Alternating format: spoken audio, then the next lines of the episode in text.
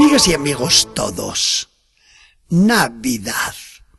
El Evangelio de este día nos lo sabemos de memoria desde que somos niños. La noche que se echa encima. El bueno de José, que busca alojamiento para María y no lo encuentra. Una cueva natural en una roca que da a Belén. Una jovencita y feliz mamá que se encuentra sobre sus rodillas y entre sus brazos al chiquitín que acaba de nacer virginalmente. Por los cielos, todo un ejército de ángeles que va cantando. Gloria a Dios en las alturas y en la tierra paz a los hombres amados de Dios. Y unos pastores que vienen a adorar a este chiquillo que yace entre las pajas de un pesebre. Todo esto lo tenemos tan grabado nosotros en la mente como tan escrito en las páginas de Lucas.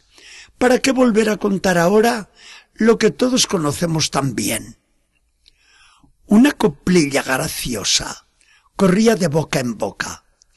Por los cielos de Belén suenan cantos de alegría, que ha nacido en un portal Manolito, el de María.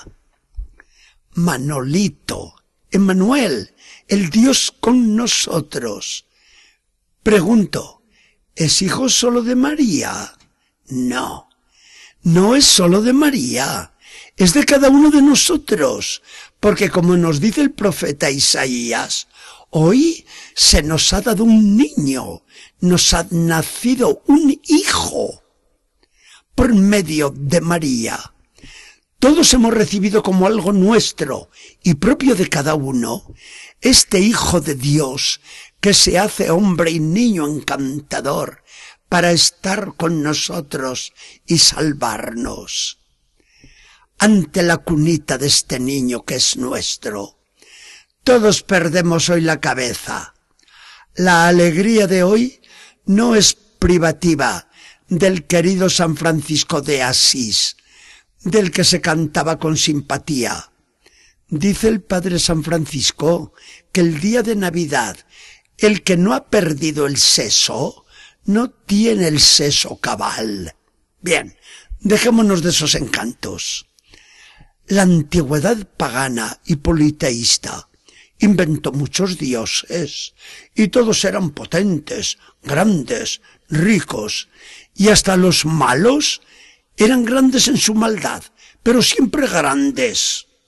Nuestro Dios, por el contrario, es hoy un niñito lleno de encantos y de ternura, que además nos viene en medio de una pobreza, una austeridad y una humildad desconcertantes un hereje del siglo segundo de la Iglesia, se rebelaba contra este hecho y decía furioso, quítenme de delante esos pañales vergonzosos y ese pesebre, indignos del Dios a quien adoro.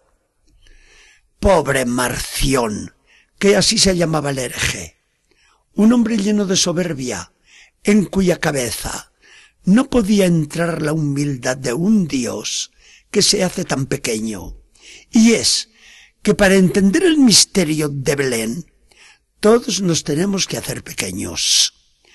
Si somos como los pastores, magnífico. Si somos como los magos, magnífico también, con tal que nos abajemos. Pero si nos empeñamos en permanecer grandes, equivocamos la puerta. No hay manera de entrar en el misterio del Dios hecho niño. Los detalles del relato de Lucas son la clave para adivinar las intenciones de Dios al nacer Jesús. Comienza el Evangelio por situarnos en la historia y nos dice, en los días de César Augusto, cuando el censo Nada de un Jesús misterioso, de un mito, de un ser irreal. Jesús es el Emanuel, el Dios con nosotros, que participa en todo de nuestra suerte, de la suerte de todos los hombres, para que nosotros participemos con Él la suerte de Dios, de su vida y de su gloria. La Navidad es la manifestación más grande de la ternura de Dios. Después añade Lucas, no había lugar para ellos ni en el mesón público.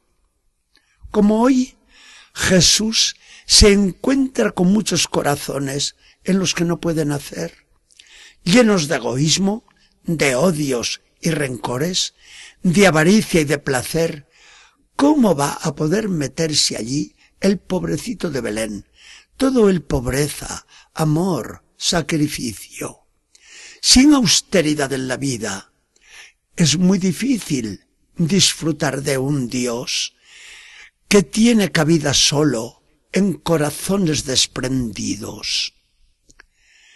Nos señala después Lucas la hora misteriosa en que nace Jesús, a mitad de la noche.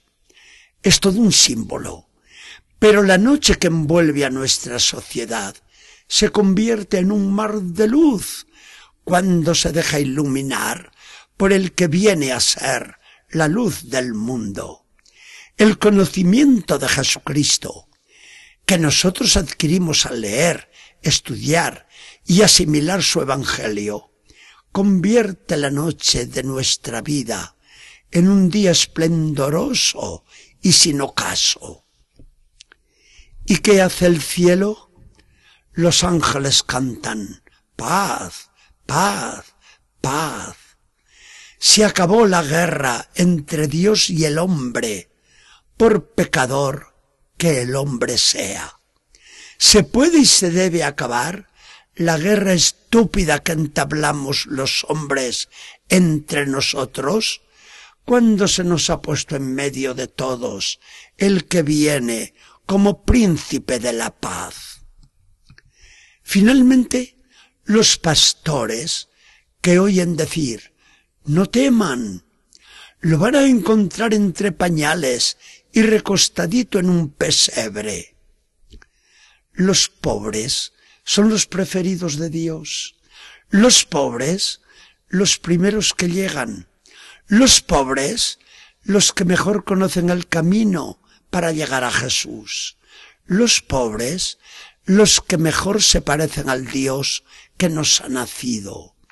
Los pobres, los que más derecho tienen a celebrar hoy la fiesta de Navidad, cuando fue Dios mismo quien les hizo celebrar en nombre nuestro aquella primera Navidad de hace ya más de dos mil años. Navidad. Jesús, cuántas cosas nos dice tu Navidad. Y tus pobres la saben contar mejor que nadie. Jesús, tienes en cada corazón una cunita más blanda y caliente que el duro pesebre de aquella noche. Nosotros conocemos tus gustos de niño chiquito y a un niño no se le niega nada. Te vamos a negar una sonrisa, un cariñito, un beso, una ayuda que a lo mejor nos pides. Que el Señor nos bendiga y nos acompañe